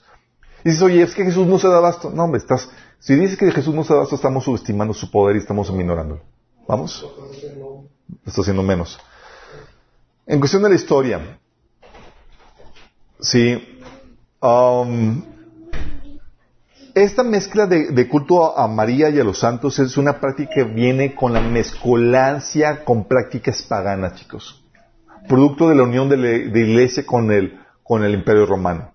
Todo comenzó con el, edicto de tolerancia en el 313. Mediante este edicto, Constantino dio a los cristianos y a todos los demás plena libertad de seguir aquella religión que cada uno escoja. Primer edicto de esta naturaleza en toda la historia. Pero fue más allá favoreció a los cristianos en todas formas. Llenó de ellos a muchos de puestos prominentes. ¿Sabes cristiano? ¿Tienes una posición de liderazgo en la iglesia? Vente, te quedo en el, imperio. Perdón. Eximió de impuestos y del servicio militar a los ministros cristianos. Impulsó la construcción de iglesias. hizo del cristianismo la religión en su corte, emitió en el año 325 una exhortación general a todos los súbditos que abrazaran el cristianismo. Y por cuanto la, aristocracia romana persistió en adherirse a sus religiones paganas, él se trasladó su capital a Bizancio, llamada, llamándola Constantinopla, la nueva Roma, capital del Imperio Romano, porque pues, eran muy paganos los, los del Senado. El cristianismo Constantino había hecho lo que en la práctica, eh, que lo fuera, que el cristianismo fuera en la práctica, pero el cristianismo como religión oficial del imperio no llegó a serlo sino con Teodosio, en el 378 al 395, quien hizo obligatoria la membresía de la iglesia. ¿Cómo la ves? O sea, obligatoria. Oye, pero yo no quiso cristiano. No importa. Órale fue la peor calamidad que jamás le haya sucedido a la iglesia. Hasta los días de Constantino la conversión era voluntaria, un cambio genuino de, corazón y de vida. Pero ahora la conversión era obligatoria y esta conversión obligatoria llenó a las iglesias de gente no regenerada y compenetró a la iglesia el espíritu militarista de la, de la, de la, Roma, militar, de la Roma militar. La iglesia cambió de naturaleza y sobrevinieron mil años de abominaciones papales que, ya, que ya conocemos. Todo porque se hizo obligatoria. Obviamente, ¿qué haces con la gente que sigue con sus prácticas paganas y más? Pues nada más las incorporas. ¿Sí? Y luego pasó con la conversión de los, de los bárbaros. Los godos, vándalos y unos que derrocaron el imperio romano aceptaron el cristianismo. Pero en gran parte su conversión fue solamente nominal y eso contribuyó aún más a llenar a la iglesia de prácticas paganas que ellos tenían. Los primeros registros de, la, de esta práctica de, de, la oración a los, a los muertos y demás, eh, no se menciona en ninguna parte de la Biblia, oración a los santos, ni por los primeros padres de la iglesia, sino hasta el siglo IV, que es cuando ya estaba uniéndose la iglesia con el Imperio Romano, cuando el cristianismo se estaba, en proceso de corrupción por la influencia romana pagana. En cambio, de quien sí era tradición orar a los muertos, ¿de quién era? De los romanos paganos y de otras naciones paganas, obviamente, que era, solían orar a los muertos, particularmente a los que se consideraban héroes o salvadores de, ellos. Oficialmente esta postura de orar a los muertos fue configurada o acuñada hasta el Concilio de Trento en el 1545, aunque se llevaba a cabo en la práctica durante el medievo, fue oficialmente promulgada en la iglesia por, hasta el concilio de Trento, que dice, los santos que reinan junto con Cristo ofrecen sus propias oraciones a Dios por los hombres. Es bueno y útil suplicantemente invocarlos y recurrir a sus oraciones. Ayuda y ayuda para obtener beneficios de Dios a través de su Hijo. Jesucristo nuestro Señor, quien solo es nuestro Redentor y Salvador. Fíjate cómo disfrazan eso de que, oye, pues sí, Jesús es el mediador, sí, ellos, estos intercesores acuden con el intercesor oficial. ¿Sí? Para disfrazar ese asunto. Pero están violando lo que la Biblia menciona de no invocar, de no invocar a, personas muertas. ¿Qué onda con la asociación y la, supremacía papal? Dentro del catolicismo enseña que Jesús nombró a Pedro como sucesor y cabeza de la iglesia al darle las llaves del cielo y esa autoridad se ha transmitido ininterrumpidamente a cada sucesor papal. Como Jesús le dio las llaves de, la iglesia para que tal y desatara, se le dio a Pedro y él a su sucesor y así ha pasado en una ininterrumpidamente a cada sucesor, sucesor papal. ¿Qué dice la Biblia al respecto? Primero, no hay papá. Vamos a ver qué onda. Con respecto a, que Pedro sea la roca sobre la cual está fundada la iglesia. ¿Han leído el pasaje? Viene Mateo 6, del 16 al 18. Fíjate lo que dice. Respondiendo, Simón Pedro, dijo, tú eres el Cristo, el Hijo del Dios viviente. Entonces le respondió Jesús, bienaventurado eres, Simón, hijo de Jonás, porque no te lo reveló carne ni sangre, sino mi Padre que está en los cielos. Y yo también te digo que tú eres Pedro, y sobre esta roca edificaré mi iglesia, y las puertas del Hades no prevalecerán contra ella y a ti te daré las llaves del, cielo, del reino de los cielos, y todo lo que atares en la tierra será atado en los cielos, y todo lo que atares en la tierra será desatado en los cielos. Ok, te dice, hace la declaración, y le dice, tú eres Pedro, que viene de, la, del griego eh, piedra. Y lo dice sobre esta roca, otra palabra en griego que, es diferente a piedra. Es roca, piedra. Dice, y sobre esta roca, ¿cuál es la roca sobre la cual se edifica la iglesia? La, el, el enunciado, la declaración de fe que Jesús es el Cristo. Ahí está hablando acerca de eso. Sobre esa roca, de que esa verdad, de hecho dice la Biblia que, Jesús, que la iglesia es baluarte de la verdad. sobre esa verdad se edificaría la iglesia aceptar la verdadera identidad de Cristo. Uh, dices, oye, pero aquí le está dando las llaves del, del, del, reino y todo lo que está. Oye, pero pues entonces tiene toda autoridad. Sí, mi chavo. Mm, no. Se lo dio a todo creyente, chicos. Dos capítulos después, Mateo 18, también da esas llaves para atar y desatar a todo creyente. Dice, Mateo 18, de 15 al 16, por tanto, si tu hermano peca contra ti, ¿A quién le está hablando? A todo creyente. Ve y reprenderle estando tú y él solos. Y si te hiere, has ganado a tu hermano. Mas si no te hiere, toma aún contigo a uno o dos, para que en boca de dos o tres testigos conste toda palabra. Si no lo oyere a ellos, dilo a la iglesia. Y si no oyere a la iglesia, tenlo por gentil y publicano. De cierto os digo que todo lo que atéis en la tierra será atado en el cielo, y todo lo que desatéis en la tierra será desatado en el cielo. ¿Quién se lo está dando? A todos. A todos. Ah, entonces, entonces también nosotros nos dio llaves. Sí, fíjate, nos dio llaves para poder atar y desatar cosas en la tierra y en el cielo. A la iglesia se lo dio. A la iglesia. En la carta de Pedro también dice que Cristo es la roca. Y si tienes dudas con respecto a eso, en 1 Pedro 2, del 4 al 8, Pedro habla de Cristo como la roca. Dice, Cristo es la piedra viviente rechazada por los seres humanos, pero escogida y preciosa ante Dios. Al acercarse a Él también ustedes son como piedras vivas con las cuales está edificando una casa espiritual. De este modo llegará a ser un sacerdocio, llegarán, llegan a ser un sacerdocio santo para ofrecer sacrificios espirituales a Dios que Dios acepta por medio de Jesucristo. Así dice la Escritura. Miren, pongo en Sion una piedra principal, escogida y preciosa y el que confía en ella no será jamás defraudado. Para ustedes los creyentes esta piedra es preciosa, pero para los incrédulos la piedra que desecharon los constructores ha llegado a ser la piedra angular, también una piedra de tropiezo y una roca que ha de caer. Hablando de Jesús como la piedra y la roca. Él no se refirió a él, se refiere a la piedra angular sobre la cual se edifica la iglesia. Jesucristo mismo. 1 Corintios 3, del 10 al 11, dice, Conforme a la gracia que Dios me ha sido dada, yo como perito arquitecto puse el fundamento y otro edifica encima. Pero cada uno mire cómo edifica, porque nadie puede poner otro fundamento que el que he puesto, el cual es, Jesucristo. ¿Quién es, ¿Cuál es el fundamento sobre el cual se, se funda la iglesia? Jesucristo. En Mateo 16 es el fundamento, se refiere a la identidad de Jesucristo, de quién es Él. Y aquí Pablo está hablando de la persona de Jesucristo, que sabemos que, eh, quién es. Con respecto a que Pedro sea el primer papa universal de la iglesia, ¿qué dice la Biblia? No. Dice que no. Dice, no, no, el papa, Pedro no es el primer papa oficial de la iglesia. Fíjate lo que dice, vas a encontrarte que dice 1 de Corintios 4, 15. ¿Se acuerdan cómo Pablo eh, reprendió y, exhibió a, Pedro en Gratas? Bueno, todavía sigue Pablo siendo el talón de Aquiles de, Pedro en muchos sentidos. Por ejemplo, aquí, que Pedro lo, atribuyen como el padre, eh, el primer padre espiritual, el primer papa de la iglesia.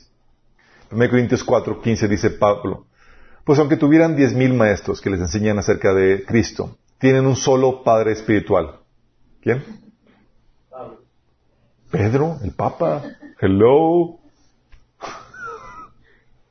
Pues me convertí en su padre en Cristo Jesús cuando le expliqué la buena noticia. ¿A quién se estaba refiriendo? ¿Cuántos? Uno. Un padre espiritual y se refiere no a Pedro, a Pablo. Gálatas 2 del 6 al 8, fíjate lo que dice Pablo. Entonces, los protestantes tienen a Pablo como el Papa. No, no, no, no.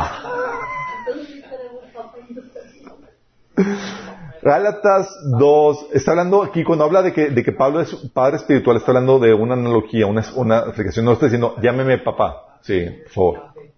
Gálatas 2, del 6 al 8, dice, los líderes de la iglesia, ah, porque Pablo fue a, Jerusalén, donde están los líderes de la iglesia, entre ellos estaba Santiago, el hermano de carne de Jesús, y Pedro. Dice, los líderes de la iglesia no tenían nada que agregar a lo que yo predicaba.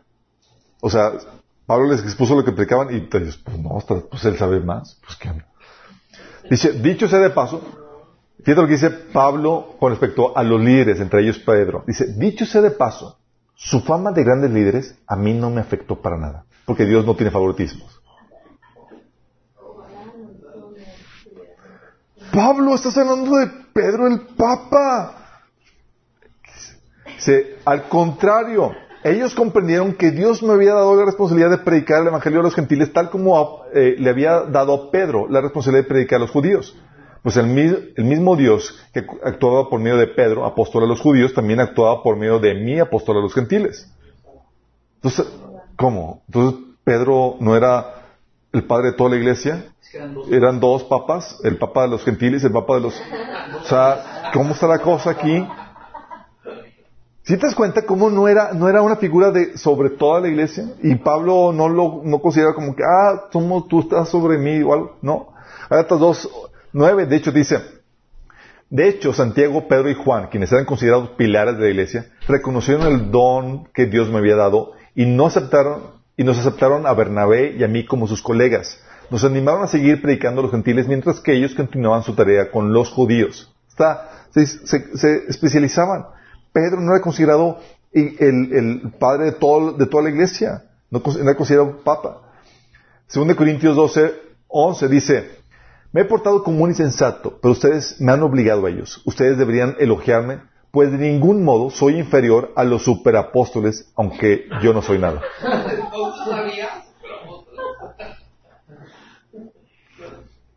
Y con efecto que Pedro sea primer obispo de Roma, chicos. En Romanos 16, cuando Pablo escribe la, carta, la epístola de Romanos, Pablo no menciona ni saluda a Pedro.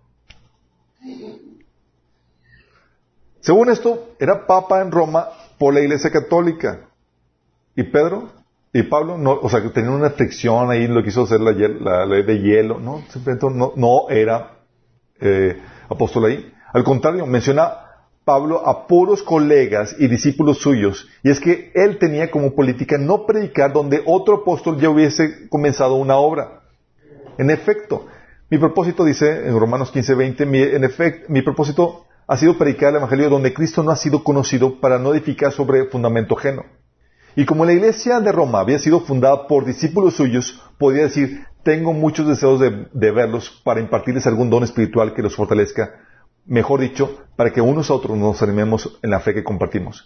De ahí mi gran anhelo de predicarles el Evangelio también a ustedes que están en Roma. ¿Por qué? Porque eran discípulos suyos los que fundaron la iglesia de Roma, chicos. Pablo, Pedro era líder en la iglesia, ¿en dónde? En Jerusalén. Luego dice Galatas 1 del 18 al 19. Luego de tres años más tarde fui a Jerusalén para conocer a Pedro y me quedé 15 días con él. El único otro apóstol que conocí en esos días fue Santiago, el hermano del Señor. Lo menciona en Gálatas 2 del, 2 al 10, dice, Fui a Jerusalén porque Dios me reveló que debía hacerlo. Durante mi tiempo ahí me reuní en privado con los que eran reconocidos como los dirigentes de la iglesia y les presenté el mensaje que predico a los gentiles. Los líderes de la iglesia no tenían nada que agregar a lo que, a lo que yo predicaba. De hecho, sea de paso, su fama de grandes líderes a mí no me afectó para nada, porque Dios no tiene favoritos. Al contrario, ellos comprendieron que Dios me había dado la, responsabilidad de predicar el Evangelio a los gentiles como lo había dado Pedro la responsabilidad de predicar a los judíos. Pues el mismo Dios que actuaba por medio de Pedro, apóstol a los judíos, también actuaba por medio de mí, apóstol a los gentiles. De hecho, Santiago, Pedro y Juan, quienes eran considerados pilares en la iglesia, reconocieron el don que me había dado y nos aceptaron a Bernabé y a mí como sus colegas. Nos animaron a seguir predicando a los gentiles mientras que ellos continuaban con su tarea a los judíos. ¿Había papa en la iglesia, chicos? No, históricamente, eso lo habíamos visto la vez pasada, ¿se acuerdan cómo estamos, con la historia de cómo empezaron la, conflicto entre autoridades y querían, los obispos de Roma querían centralizar la, autoridad, eh, eh, empezaron a, reclamar toda la autoridad, Y a finales del siglo IV habíamos platicado cómo eh, las iglesias y los obispos del cristianismo habían llegado, se distribuían en cinco grandes centros. El Roma, Constantinopla, Antioquía, Jerusalén y Alejandría, cuyos obispos habían llegado a ser llamados patriarcas de igual autoridad entre sí. Y que el primer papa, históricamente, no se dio sino hasta León, el Papa León, sí, que fue eh, en el 440 al 461 después de Cristo. Y ese fue el primer papa, o sea, fueron cuatro siglos después. Sí. Y antes de eso, había, sí había cerca lucha por tratar de monopolizar la autoridad, pero de forma infructuosa. No fue, no se consolidó sino hasta después de, del derrumbe del, del, del, del Imperio Romano. ¿Qué onda con la infalibilidad papal? La Iglesia Católica dice, el decreto dice que el decreto que es divinamente revelado, que el, que el Papa, cuando habla ex cátedra, es dotado de infalibilidad en definir doctrinas de fe y de moral. Y que tales definiciones son irreformables por, por, sí mismas, no por el consentimiento de la Iglesia. O sea, todo lo que diga en cuestión de doctrina el Papa es infalible. Con todo lo que tenga que ver con definir doctrinas de fe y moral, si es divinamente revelado. Para la teología, católica, por tanto, no se puede, no puede ser enmendada, porque, porque es infalible. Es infalible. Sino como entonces, como no puede ser enmendada, pues, digo, porque es infalible, también están en la problemática de cómo justifican todas las atrocidades que ellos ordenaron. ¿Qué dice la Biblia? La Biblia dice que sí es falible. Gálatas 1.8 te habla de la falibilidad de los apóstoles de los líderes. Cuando Pablo se incluye a sí mismo como una persona que posiblemente se, pudiera desviar de la fe, cuando dice, si aún nosotros o a un ángel del cielo le explica un evangelio distinto que sea maldita. Se está incluyendo él como la posibilidad. No dijo, ah, yo soy infalible, a mí, yo nunca me voy a apartar, nunca voy a caer, nunca voy a desviarme. ¿Dijo eso? No. Está pronunciándose en contra de la infalibilidad. De hecho, tienes a Pedro, según esto, el primer papa de la Iglesia Católica, reprendido por Pablo. En Gratas 1 del 11 al 14 dice, pues bien, cuando Pedro fue a Antioquía, le eché en cara su comportamiento condenable. Antes que llegaran algunos de parte de Jacob, Pedro solía comer con los gentiles. Pero cuando ellos llegaron, comenzó a retirarse y a separarse de los gentiles por temor a los partidarios de la circuncisión. Entonces los demás judíos se, unieron a Pedro en su hipocresía. Y hasta el mismo Bernabé se dejó arrastrar por esa conducta hipócrita. Cuando vi que no actuaban rectamente, como corresponde a la integridad del Evangelio, le dije a Pedro delante de todos, si tú que eres judío vives como si no lo fueras, ¿por qué obligas a los gentiles a practicar el judaísmo? La gente delante de todos y el silencio así total. No fue la única reprensión que recibió en frente de todos Pedro. ¿Se acuerdan de otra? Cuando Jesús le dijo, párate de mí, Satanás. Mateo 16, 22 23. Después de que declaró que él era el Mesías, Pedro, tomándolo aparte, comenzó a reconvenirle, diciendo, Señor, ten compasión de ti. De ninguna manera esto te contesta. Pero él, volviéndose, dijo a Pedro, quítate delante de mí, Satanás. Me eres tropiezo, porque no pones la mirada en las cosas de Dios, sino en las de los hombres. Y Pedro dijo, Señor, me acabas de dar las llaves, cualquier cosa que diga está, eh, es... No, o sea, ya fue después de que Jesús, según esto, la iglesia, católica lo había declarado como la roca sobre la cual iba a fundar la, la iglesia, y que está siendo reprendido. Históricamente, la idea de que el Papa fuera infalible no halló expresión alguna en la, literatura, cristiana durante 600 años. No había esa concepción. Nació con la aparición de las falsas, decretales y esos documentos falsos con los cuales eh, el Papa, la Iglesia Católica quiso consolidar su autoridad. Y creció con las pretensiones papales durante las cruzadas y en los conflictos entre papas y emperadores. Muchos papas, desde Inocencio III, en adelante la, eh, la, impulsaron. Pero los concilios de Pisa, Constanza y Basilea decretaron expresamente que los papas están sujetos a los concilios, o sea, tienen que, ellos son, tienen que someterse a lo que establezcan los concilios. En el 854, el Papa Pío IX, de su propia soberana autoridad y sin la cooperación de un concilio, proclamó la doctrina de la Inmaculada Concepción de María como especie de ensayo de su autoridad papal sobre el mundo católico romano. Su acogida, bien recibida, le animó a que convocara el Concilio del Vaticano en 1870, con el propósito expreso de hacerse declarar infalible. Hasta 1870, chicos. Lo cual, bajo el hábil manipuleo suyo, el concilio hizo eh, lo, declaró infalible después de varias, de votar varias veces y pasarlo con voto dividido. Así pues, el Papa es ahora infalible por cuanto al Concilio Vaticano, por mandato suyo, votó que la Iglesia, que, así lo es. La Iglesia Oriental considera esto la blasfemia máxima del papado. Sí. Y tienes ejemplos de esto. Por ejemplo, el Papa León II, del 862 al 3, declaró al Papa Honorio I un hereje. Cosa extraña que un Papa infalible llame hereje a otro Papa infalible. Sí. Papa eh, Pío VII restableció a los jesuitas mediante un decreto que permanecerá por todo el tiempo inalterable y no, inviolable. Cosa extraña, porque un Papa anterior eh, infalible también eh, había abolido a los jesuitas. ¿Sí? Papa Agapeto quemó el, anatema del Papa Bonifacio II.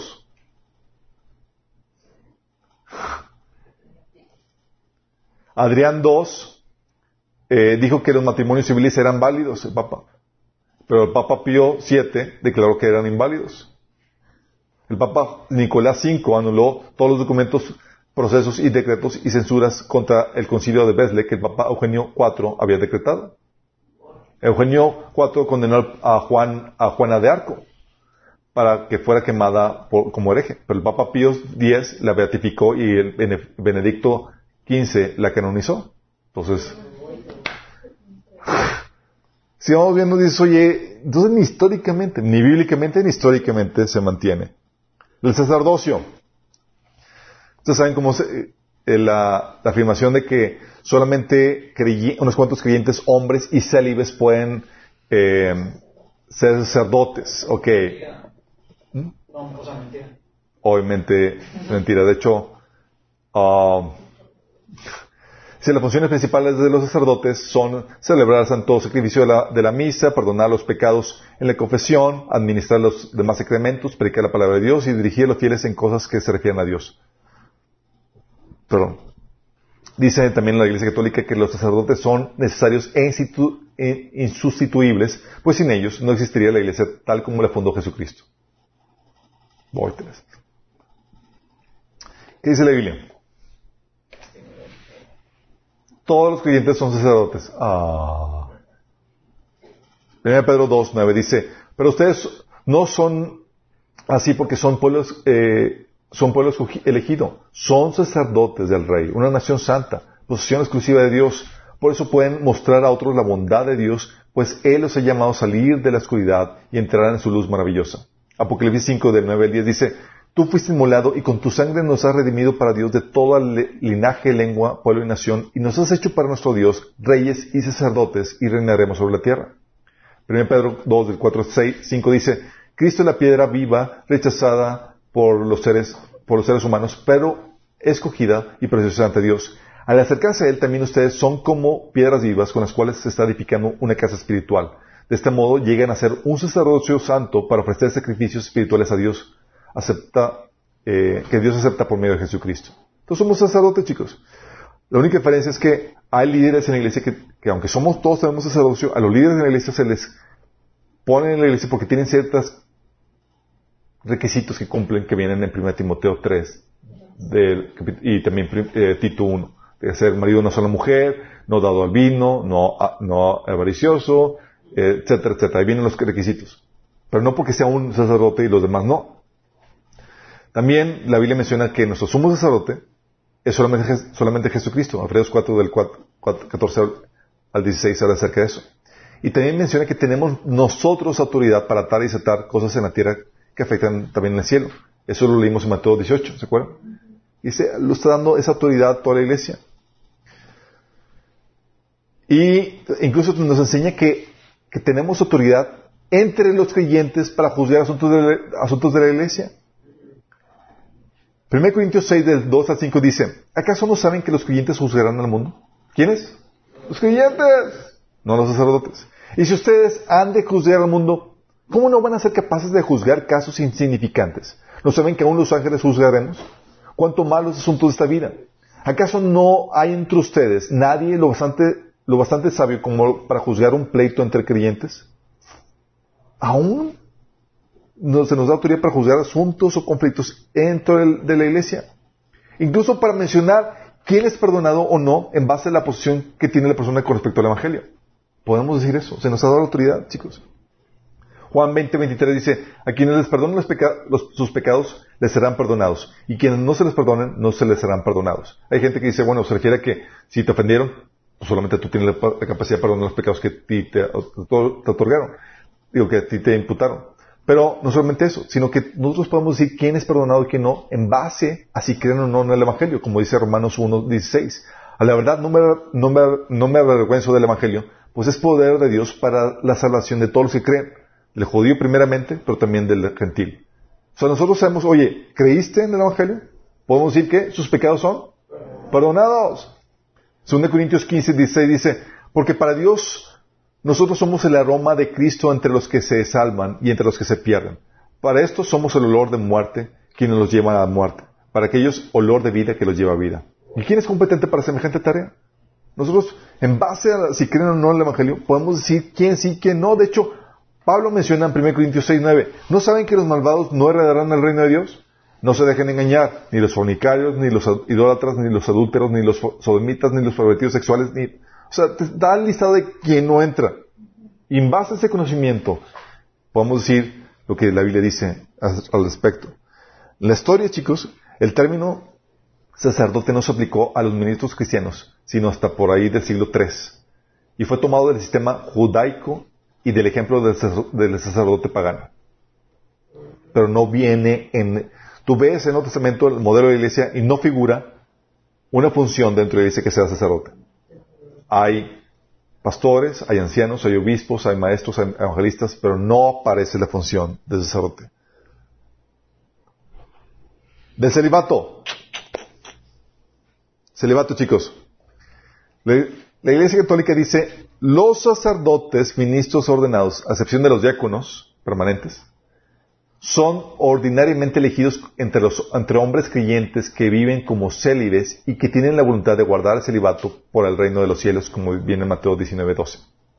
En efecto, todos los sacerdotes están obligados a observar una continencia perfecta y perpetua por el reino de los cielos y por tanto quedan sujetos a guardar el celibato la Biblia de Jesús dice que hay gente que se hace eunuco por causa del reino de los cielos. Aquí lo pone la iglesia como obligatorio para todos los sacerdotes. La Biblia menciona que el celibato es solo para quién? Para los que tienen el don de celibato. ¿Alguien aquí tiene el don, chicos? Todavía no me he topado gente que tenga. Dice 1 Corintios 9, 5. Dice, hablando, fíjate, cómo los, los apóstoles estaban incluso casados. Incluso Pedro, que se considera el primer papa, estaba casado, chicos. Si saben que Jesús sanó a su suegra y que por eso lo negó tres veces. No. 1 Corintios 9, 5 dice Pablo acerca de, dice, no tenemos derecho a llevar nosotros una esposa creyente como lo hacen los demás apóstoles y los hermanos del Señor y como lo hace Pedro. 1 Corintios 9.5. Órale, entonces los demás apóstoles casados, incluso los hermanos del Señor. Y, y, y, o el Papa. Primero Timoteo 3 del 2 al 5 menciona, pero es necesario que el obispo sea, sea irreprensible, marido de una sola mujer. Dice Pablo, es necesario que esté casado. Dice que gobierne bien su casa, que tenga a sus hijos en sujeción con toda honestidad, Pues el que no sabe gobernar su propia casa, ¿cómo cuidará de la iglesia de Dios? Órale. 1 Timoteo 3:12 dice, los diáconos sean maridos de una sola mujer y que gobiernen bien a sus hijos y sus casas. O sea, no solamente los obispos o los ancianos, o lo que es igual los pastores, sino también los diáconos. 1 Corintios 7 del 8 9 dice, digo pues, los solteros y las viudas, que bueno les fuera quedarse como yo. Pero si no tienen don de continencia, cásense, pues mejor es casarse que estarse quemando. Entonces, si no tienes don de continencia, la orden, la orden es, cásate. Y un requisito de los obispos y más es, casados. ¿Por qué? Que te menciona. Primera de Corintios 7, 5. Volveos a juntarnos unos a, eh, a los casados, le dice que se junten, que no estén separados sexualmente mucho tiempo, no sea que os tiente Satanás a causa de vuestra incontinencia. Como no tienes don de incontinencia, Satanás te va a tentar, te vas a llevar a caer en, en, en, inmoralidad sexual. De hecho, en 1 Corintios 7.2 dice, sin embargo, dado que hay tanta inmoralidad sexual, cada hombre debería tener su propia esposa y cada mujer su propio marido. Entonces, para contrastar la inmoralidad sexual, ¿qué hay que hacer? Casarse. Y por cuanto la Iglesia Católica no ha hecho eso, ha sido el objeto de tantos relaciones sexuales. ¿Por qué, están violando este, este, mandato? Históricamente, Leo I, el que considera el primer papa, prohibió el matrimonio de los sacerdotes y el celibato, y ordenó el celibato clerical, lo hizo ley de la iglesia romana. Ah, pero el celibato ha sido contraproducente, lo, sabemos. En todos los siglos la notariedad, la notoria inmoralidad del clero ha sido uno de los escándalos permanentes en la iglesia. No solamente es, no es algo contemporáneo, chicos, no es algo de ahora. Los, historiadores que han, documentado esto coinciden que fue un movimiento de este Papa eh, para resguardar las riquezas de la iglesia. ¿Por qué? Porque así evitas que los sacerdotes tengan herederos que reciban la riqueza que han generado los sacerdotes. Ah, entonces ¿quién hereda? La iglesia. Ah, en la iglesia neotestamentaria no ha habido la función ni figura del sacerdote. Lo que había son ancianos, o que es lo mismo obispos, o lo que es lo mismo pastores, así como diáconos, así como maestros, evangelistas y apóstoles. En la actualidad, en la actualidad la iglesia, chicos, está tomando un cambio, un giro donde antes era, de la iglesia católica, nadie salvo. Y si no te sometes a la autoridad papal, estás perdido, vas al infierno. Ahora la Iglesia Católica está reuniendo a todas las religiones bajo su liderazgo. da un giro hacia el universalismo. universalismo. O sea que puedes ser salvo con buenas obras sin haber conocido a Cristo en la religión pagana que profesas. En la encíclica Redemptors Missio dice, te lo leo, la universalidad de la salvación no significa que se conceda solamente a los que de modo explícito creen en Cristo y han entrado en la iglesia. Si es, destinada, destinada a todos, la salvación debe estar en, en verdad a disposición de todos. Pero es evidente que tanto hoy como en el pasado muchos hombres no tienen la posibilidad de conocer o aceptar la revelación del Evangelio y de entrar en la iglesia. Viven en condiciones socioculturales que no se lo permiten y en muchos casos han sido educados en otras tradiciones religiosas. Para ellos, la salvación de Cristo es accesible en virtud de la gracia que, aun teniendo una misteriosa relación con la Iglesia, no les introduce formalmente en ella, sino que los ilumina de manera adecuada en su situación interior y ambiental. ¿Entendieron? O sea, está, está, estás ahí en tu religión, estás, tienes, estás relacionada con la Iglesia de una forma misteriosa. Entonces ya estás incluido, pero no formalmente. Sí. Dice, esta gracia proviene de Cristo, es fruto de su sacrificio y es comunicada por el Espíritu Santo. Ella permite a cada uno llegar a la salvación mediante su libre colaboración. Entonces, ¿ahí dónde estás? Ahí estás involucrada en la iglesia, no, aunque no sea formalmente, pero estás, estás incluida. ¿Sale? De hecho, por eso la iglesia católica está echado lazos con musulmanes, hinduistas y animistas, que son paganos lo que dijo Juan Pablo II en una, de sus giras. Los musulmanes adoran al Dios, al verdadero Dios. El hinduismo es otra forma de refugiarse en el verdadero Dios. Los budistas tienen la ayuda de Dios en buscar la iluminación. ¿Quién dijo eso? Lo dijo el Papa Juan Pablo II en, eh, eh, en su gira de Cruzando el umbral de la esperanza. Eh, también menciona que hay que también hay, hay mucho de santo y verdadero en todas las religiones, aún de- en el animismo, que es el paganismo. Que aún ahí se puede eh, preparar su corazón para recibir la verdad de Cristo. En otras palabras, todo hombre puede creer su propia, crear su propia salvación al hacer el bien y con el Espíritu Santo quien opera en toda religión. Ah, pero el protestante que cree que Jesús es la fe, ese es maldito. Sí.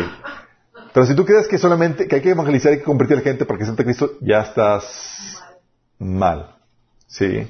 De hecho, no sé si se acuerdan, hace unos meses, uno o dos meses, el Papa dijo que, que, un- eh, es, no- algo no cristiano el estar evangelizando o compartiendo el evangelio, tratando de convertir a la gente.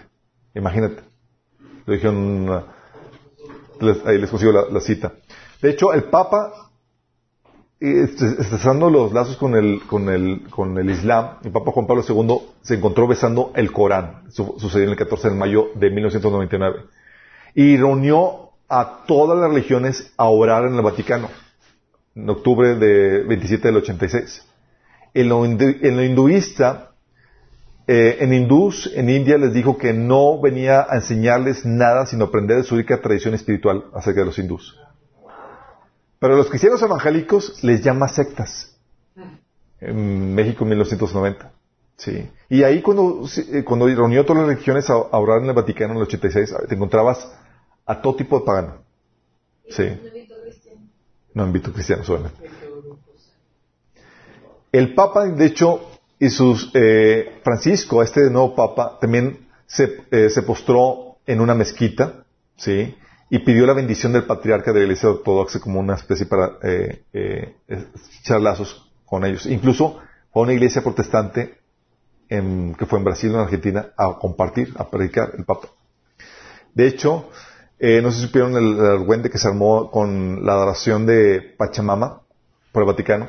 Y hubo un sínodo, el, el sínodo de eh, amazónico, donde se reunieron todos los obispos de la región de las Amazonas en el Vaticano.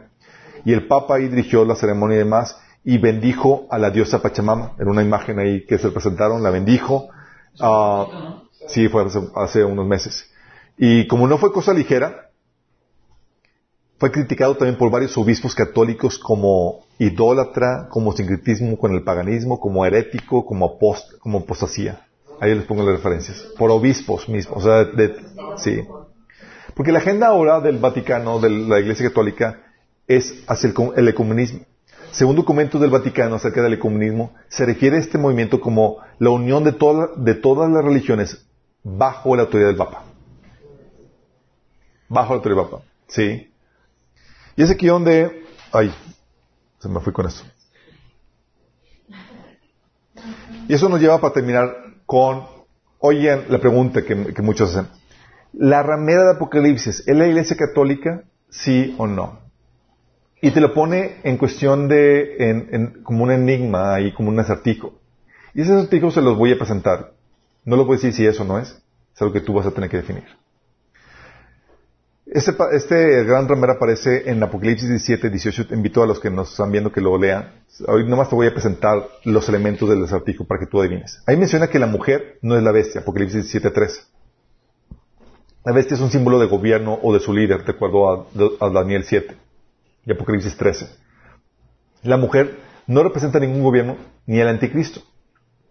Pero menciona que esta mujer es una ramera, Apocalipsis 17, 6. Es decir, un sistema religioso espiritualmente promiscuo e infiel. ¿Ok? Cuando se refiere a, ramera, a infiel, en la Biblia se refiere a un pueblo que profesa una devoción a Dios porque le es infiel, así como Dios le llamaba ramera al pueblo de Israel. Entonces la pregunta aquí es, ¿qué sistema religioso se presenta como representante de Dios, pero no es fiel a su palabra ni a su devoción a Él? Primera parte. La mujer no es la bestia, ok, es una ramera. También dice que está sentada sobre muchas aguas. Eh, y las aguas habla de que son naciones y pueblos. Entonces está hablando de un sistema religioso mundial que gobierna sobre grandes multitudes de cada nación y lengua. Pregunta. Entonces está hablando, ¿qué sistema religioso mundial gobierna sobre grandes multitudes de cada nación y lengua? ¿Sí? También dice que ha fornicado con leyes, con los reyes de la tierra. En vez de denunciar los pecados de los reyes y líderes del mundo, los cubría y aprovechaba coludiéndose con ellos para consolidar y aumentar su poder. ¿Qué sistema religioso se ha unido con los reyes y gobernantes de este mundo para consolidar y aumentar su poder y llevar a cabo su agenda? Apocalipsis 17.2 también te menciona que los moradores de la tierra se han embriagado con el vino de su fornicación. O sea, te habla de cómo los moradores de la tierra han consumido su inmoralidad, su infidelidad, su engaño. ¿Qué sistema religioso mundial ha engañado a la gente obteniendo ganancia económica con su infidelidad? También menciona que cabalga la bestia, que es el, eh, o sea, que va a ser un sistema religioso oficial dentro del próximo gobierno mundial, o sea, va a ser Roma II, de donde surgirá el anticristo. Pregunta, ¿qué prominente líder religioso está a favor de un gobierno mundial y está apoyando para que éste se dé? Menciona Apocalipsis 17.9 que está asentada sobre siete colinas. Es decir, es una ciudad asentada sobre siete colinas. Pregunta, ¿cuál es la única ciudad que además de asentarse sobre siete colinas es la sede de un sistema religioso mundial? Menciona Apocalipsis 17.4 que está vestido de púrpura, esquelata y oro y joyas. O sea, vestimenta eh, está caracterizado por la vestimenta, la ostentosidad eh, y también incluso por los colores y el tipo de joyas. Pregunta, ¿qué sistema religioso se caracteriza por sus vestimentas púrpuras, escarlatas y sus grandes riquezas? Apocalipsis 17.4 te menciona que tiene en un cáliz de oro lleno de abominaciones e inmundicia. Está hablando de un sistema religioso que lo caracteriza por el uso de una copa de oro, y también porque fomenta la idolatría, que la Biblia se refiere a la idolatría como, como abominación. O sea, ¿qué sistema religioso se caracteriza por eso? También menciona Apocalipsis 7.5, es, que es madre de las rameras y de las abominaciones de la tierra. O sea, es un sistema religioso que auspicia o, o acobija a las religiones paganas e idólatras de la tierra. O sea, ¿qué sistema religioso, en vez de buscar el arrepentimiento la conversión, acobija a otras religiones paganas e idólatras de la tierra? Menciona también de Apocalipsis 7.6 que está ebria de la sangre de los santos y de la sangre de los mártires de Jesús. O sea, que ha matado a miles de cristianos y verdaderos creyentes. Creyentes que decidieron obedecer la palabra antes que este falso sistema, antes de lo que este falso sistema le ordenaba. Pregunta, ¿Qué sistema religioso es culpable de la muerte de más cristianos que todos los césares juntos? ¿Qué sistema religioso, un sistema religioso que, qué sistema religioso persiguió y mató a aquellos que traducían la Biblia o que se bautizaban de grandes o que creían en la salvación por fe y no por obras? Y Apocalipsis 17, 18 menciona que la ciudad que reina, que es la ciudad que reina sobre los reyes de la tierra. Roma es la ciudad que gobernaba sobre los reyes de la tierra cuando Juan tuvo esta visión. Pregunta, ¿qué sistema religioso tiene su sede dentro de la ciudad de Roma?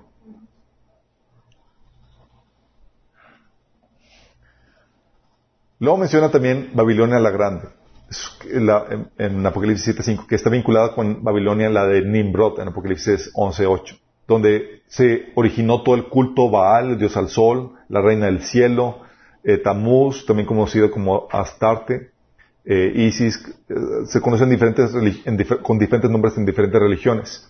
¿sí? ISIS en India, eh, digo, Isis en India, Isis en Egipto, Inanna en los sumerios, Ishtar en los asirios y babilonios, Astarot en los israelitas, Afrodita con los griegos. O sea, Babilonia, donde surge todo el sistema religioso falso, falso e idólatra. Donde también surge el culto a la, reina del cielo. Te da una idea. Y te menciona ahí en Apocalipsis 17, del 6 al 17, que será destruida. Curiosamente, hay una profecía que habla acerca del último papa. Que, ¿saben quién es? ¿No han escuchado la profecía de los papas? Que se menciona que se les da un listado a todos los papas a partir de, de esa visión y se menciona a este Papa Francisco como el último Papa que va a sufrir la, que va a estar vivo cuando suceda la, destrucción del Vaticano. Y en Apocalipsis 17, 18 habla de la destrucción de la gran ramera. Sí. Entonces, creo que estas preguntas te ayudan a esclarecer quién es o qué, qué entidad es esta, es esta. Y la Biblia menciona ahí mismo hablando de esta gran ramera, dice, salid de ahí, pueblo mío. Porque ahí dentro de la Iglesia Católica hay mucho pueblo de Dios. ¿Se acuerdan cuando les comenté en la sesión pasada cómo yo le fui a compartir a mi abuelita y resulta que mi abuelita era cristiana que estaba dentro de la Iglesia Católica? Hay mucho pueblo, hay mucho verdadero creyente ahí. Y el llamado de Dios es que salgan de ella para que no participen ni en sus, ni sus eh, eh, pecados ni en sus juicios que van a recibir. Y se profetiza que va a ser destruida, que el Vaticano va a ser destruido. Entonces, con eso terminamos la sesión de la Iglesia Católica. Um, y vamos a, seguir con la próxima sesión con los musulmanes. ¿Vamos? Vamos a orar. Amado Padre Celestial, damos gracias, Señor, porque tú nos hablas y nos enseñas. Pide tu palabra, Padre. Señor, queremos que tú nos eh, ayudes a aplicar este conocimiento, Señor, no para ensoberbecernos en contra de nosotros, de los que creen diferente, sino porque con toda humildad y reverencia podamos enseñarles lo que tu palabra dice, Señor, exponer la mentira que han creído, Señor, para traerlos a tu luz admirable, que crean las escrituras por encima de cualquier otra cosa, que te sigan a ti, Jesús, por encima de cualquier otro líder religioso, Padre. Señor, que cada católico que está escuchando esto, Señor, o que podamos compartirle esta información, que pueda ceder, Señor, arrepentirse de las creencias de querer recibir la salvación por sus buenas obras, que se rinde completamente a ti, Jesús. Aceptar ese regalo tan hermoso de la salvación, Señor. Solamente por fe. Que puedan nacer de nuevo, Señor. Ayúdanos a utilizar esto para extender tu reino, Señor, y traer más personas a ti. En el nombre de Jesús. Amén.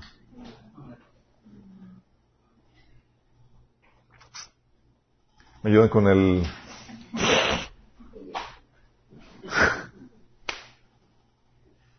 Okay.